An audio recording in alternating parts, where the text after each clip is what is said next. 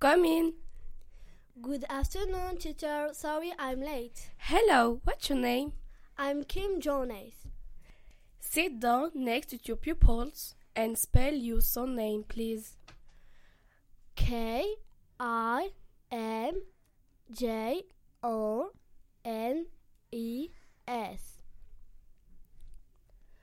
Yasin, spell her name, please. Yes. J J O N E S. How old are you? I'm 12. What's your nationality? I'm English. Iman, how old is she? She is 12. What's your nationality, Yasin? Tell me her nationality, please. She is English. What's your favorite subject? My favorite subject is history. Can I have your attention, please? Be quiet. Can I write the date, please? Yes. Can I borrow your pen, please? Yes, here it is. It's wrong. The date is Monday, the 24th of November.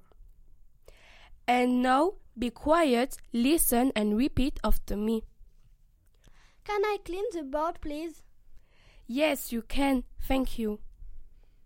Thank you, miss. Goodbye.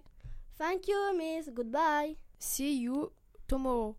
You welcome pupils.